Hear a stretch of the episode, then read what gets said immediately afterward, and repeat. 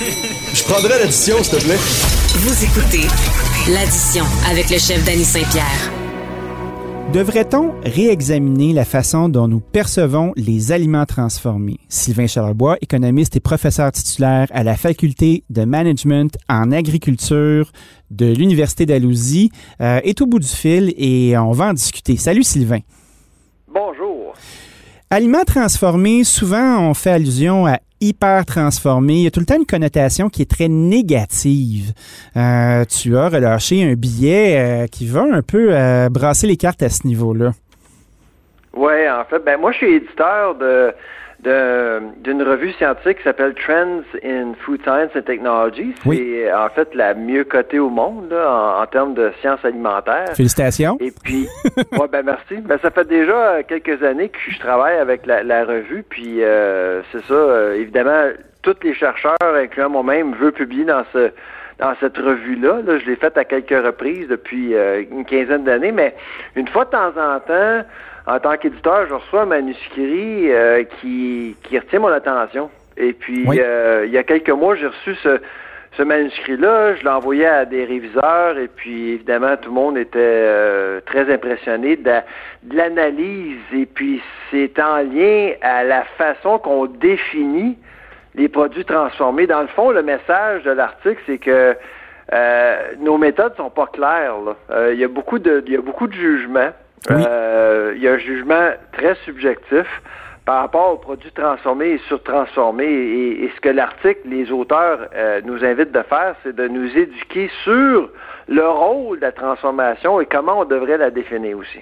Parce que quand on quand on regarde des produits transformés, bien évidemment, tu as une charte nutritionnelle qui est à l'arrière, tu as, un indicateur de performance, puis automatiquement, ben là, on va évaluer euh, c'est un produit qui est santé ou qui ne l'est pas. Tu sais, on, a vraiment comme la structure, la nomenclature de ce que tu vas manger. Mais quand on cuisine des produits frais, là, puis exemple, moi, je vais faire des carottes chez nous, là, puis je décide de mettre ben trop de beurre, mettre beaucoup de sel, mettre une grosse cuillère de miel. Si on faisait cette analyse-là, probablement que mon, beau produit frais serait beaucoup moins santé que le produit ultra transformé. Pourquoi on a deux poids, deux mesures comme ça? Ben c'est ça. C'est euh, souvent les gens disent si vous cuisinez, vous transformez vos propres produits à la maison, vous allez être correct. Pas tant que ça. ça ben non. dépend ce qu'on met. C'est ça. Donc, et, et, dans, dans, dans l'article, ce que j'ai trouvé super intéressant, c'est que on, on, on, a créé, dans le fond, une corrélation mentale entre euh, le processus industrialisé des aliments, qui nous met à la transformation, avec la valeur nutritionnelle des aliments. Or, il n'y a, euh, a pas vraiment une corrélation entre les deux. Et c'est pour ça que, surtout même le guide euh, alimentaire canadien le fait, on, le mentionne, d'éviter les produits hyper transformés. Euh, mais on laisse pas euh, au consommateur le, soin de juger lui-même ou elle-même de ce qui devrait être consommé là, chez eux. Mais c'est des gens intelligents qui font ça. Pourquoi ils nous orientent de cette façon-là? Quels sont leurs intérêts? Pourquoi ils se placent comme ça?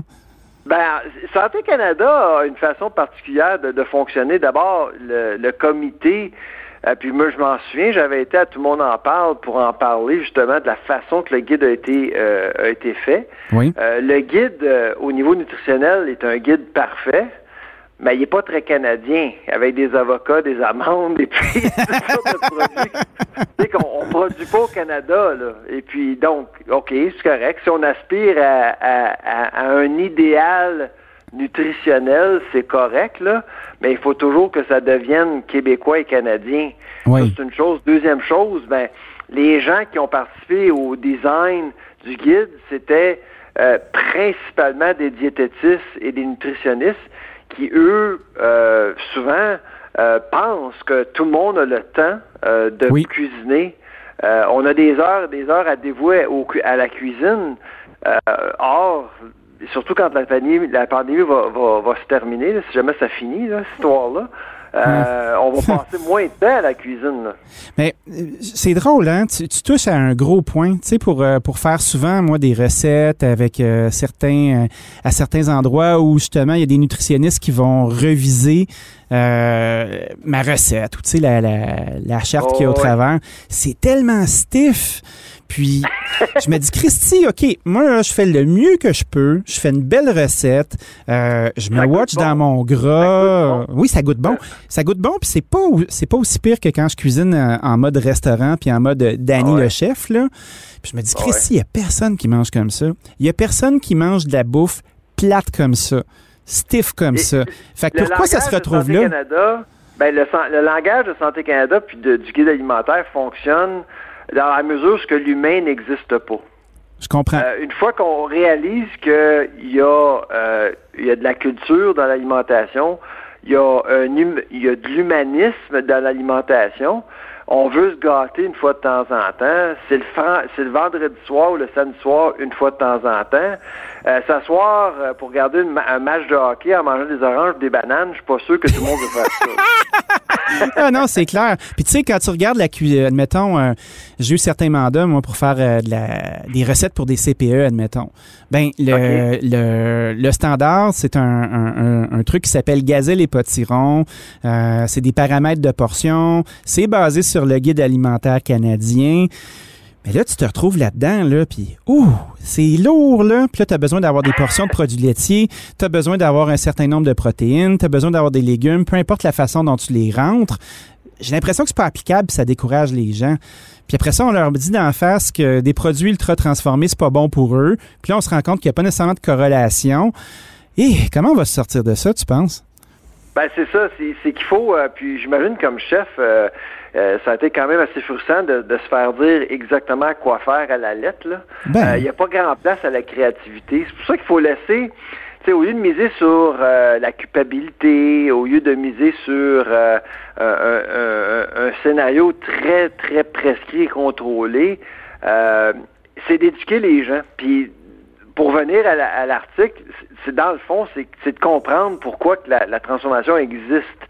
La transformation industrielle existe. C'est pour préserver les aliments, c'est pour s'assurer que les aliments soient salubres euh, et surtout que les aliments coûtent moins cher parce que sinon, notre filière agroalimentaire ne serait pas aussi efficace. Et puis, on bénéficie de cette transformation-là en bout de ligne. Là. Et pour les consommateurs, ben, c'est de bien, bien euh, s'éduquer par rapport à ce qui est bon et ce qui est moins bon, mais de catégoriser tout ce qui est transformé ou pré-transformé comme étant pas bon, moi, je pense que c'est d'aller un petit peu trop loin. Oui, puis c'est une espèce de message qui rend les gens cyniques aussi, puis qui font bon, c'est bien, eux autres, là, sont jamais contents, puis ça marche pas.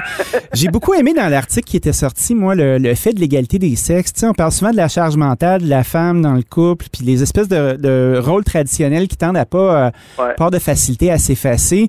Puis je trouvais ça bien, moi, qu'on qu'on puisse faire bénéficier d'aliments, justement, qui sont transformés, mais de qualité pour que on se retrouve pas à, à, avoir une disproportion dans les tâches à la maison.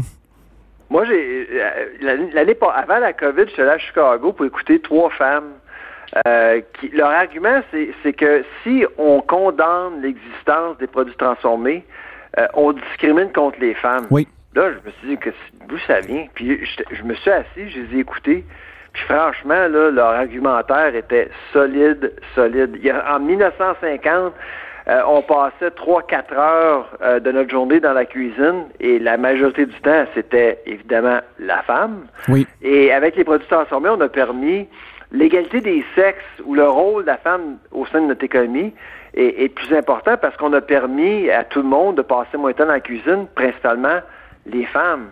Puis des fois, on oublie l'aspect socio-économique euh, des produits transformés dans notre, dans notre, au sein de notre économie.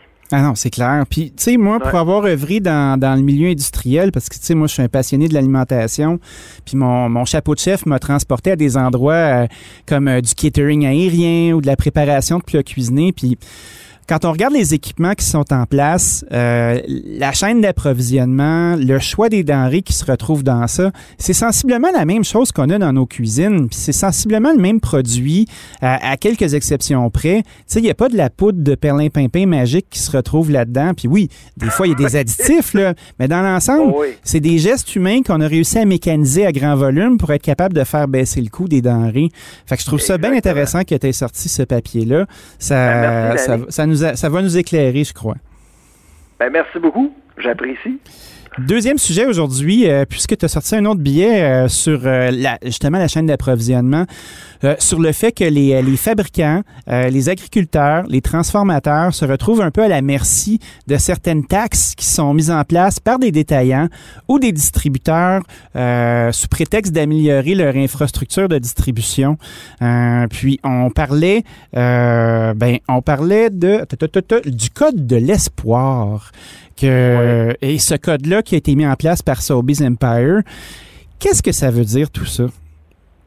Ben, les gens, ce qu'ils savent pas lorsqu'ils vont euh, visiter leur, euh, leur supermarché, euh, c'est qu'il y a, il y a une bataille qui, qui se passe actuellement, surtout entre les, les- les distributeurs et les transformateurs. Oui. Ce que les gens savent pas, c'est que pour faire affaire avec les Loblaws et les Sobeys de ce monde, il faut, faut payer notre client. Oui. Donc, Kellogg's, euh, bon, Unilever, Procter Gamble, mais c'est pas juste eux autres, c'est les, pe- les plus petits comme La Sonde aussi. Il y a plein de PME euh, québécoises qui doivent payer des frais, comme on parle de millions de dollars, là, pour juste avoir le droit de faire affaire avec ces distributeurs-là en raison de leur contrôle. Pour être mis Et sur les tablettes. C'est ça. Donc, on parle d'espace tablette de promotion, mais dernièrement, là, il y, a- il y a eu de l'abus, là, Danny. Là. On parle de, de, de, de financer des centres de distribution, la construction de centres de distribution, Ben oui. des plateformes de commerce électronique. Et c'est tellement rendu loin que, euh, ben évidemment, euh, on, on perdait des emplois. Là. Créer des emplois euh, dans le domaine de la transformation alimentaire, c'était de plus en plus difficile. Alors, c'est pour ça que depuis quelques années, on parle de créer un code de pratique. Mais puisque Loblaws, Walmart, euh, Costco, Sobeys, ce sont tous des entreprises différentes, ben un code de pratique, il y en a qui, veulent le supporter, puis il y en a d'autres qui veulent pas. Mais Sobeys, c'est la seule bannière que vraiment euh, voit voyait de la valeur dans dans la création d'un code de pratique, comme on voit en Angleterre ou en Australie. Alors, c'est pour ça qu'on a décidé d'aller de l'avant avec un code comme ça. On voulait pas attendre euh, à, euh, on voulait pas attendre de, laisser euh, soit les provinces ou le fédéral arriver avec quelque chose de différent. Mais c'est quoi le code de pratique en tant que tel? C'est quoi les, les règles de base au travers de ça? Est-ce qu'ils se Ben, ça. d'une certaine façon, euh, Sobeys, en faisant ça? Un- dans le fond, c'est un code de bonne pratique euh, d'affaires. Autrement dit, les frais disparaîtront pas. C'est la façon qu'on euh, décide de créer de nouveaux frais. Comme par exemple, euh, on va consulter euh, les différents transformateurs. On va créer un poste au sein de chaque entreprise pour coordonner les efforts, pour coordonner de l'information. Donc, il y a un processus le code va permettre que le processus soit beaucoup plus transparent. Donc, si par exemple, je sais pas moi, Empire, Sobeys décide de, de, de, de, de créer une surcharge de 0,5% par livraison, ben, on va en parler aux transformateurs et on va leur expliquer pourquoi on doit le faire. Là, actuellement, c'est pas ça du tout. C'est moins très- autoritaire. ah oui, absolument. Là, on en- on n'en parle même pas. Voici ce qui se passe. Et même souvent, on, on l'apprend par le biais des médias. C'est très sauvage comme approche. Oui, parce que c'est bien connu dans l'industrie qu'il y a certaines bannières qui se spécialisent à, à travailler les pénalités. Exemple, euh, on te commande 1000 palettes de quelque chose. On fait exprès pour te les commander en sachant très bien que tu n'es pas capable. Dans ton contrat de distribution, euh, tu es pénalisé euh, au coton, puis ça devient une source de revenus pour eux. Est-ce que le code, c'est une façon d'aller à l'encontre de ça? Ben oui, absolument. Puis il y a aussi les méthodes de paiement. Tu sais, a souvent, il y a des transformateurs qui doivent vivre avec des recevables de 180 jours. Ah! C'est 180 jours, c'est incroyable. Tu deviens une banque. Beaucoup, beaucoup, beaucoup d'argent. Ben oui. Tu deviens une banque sans rendement sous prétexte d'avoir un client qui va t'acheter à l'année. C'est assez, c'est assez ben crotté comme affaire. Là. En passant, c'est pas juste les transformateurs, c'est les producteurs agricoles. Et il y en a plusieurs producteurs agricoles au Québec qui sont, euh, qui sont extrêmement heureux de voir qu'il y a un code de pratique qui va exister maintenant. Et c'est pour ça que l'Union des producteurs agricoles est très favorable à l'initiative. C'est fascinant tout ça. Merci infiniment d'avoir passé un petit moment avec nous, Sylvain. Euh, ça ouvre les lanternes puis ça nous fait réfléchir autrement. Ça fait plaisir, Danny. Merci, salut, à bientôt. Bye bye.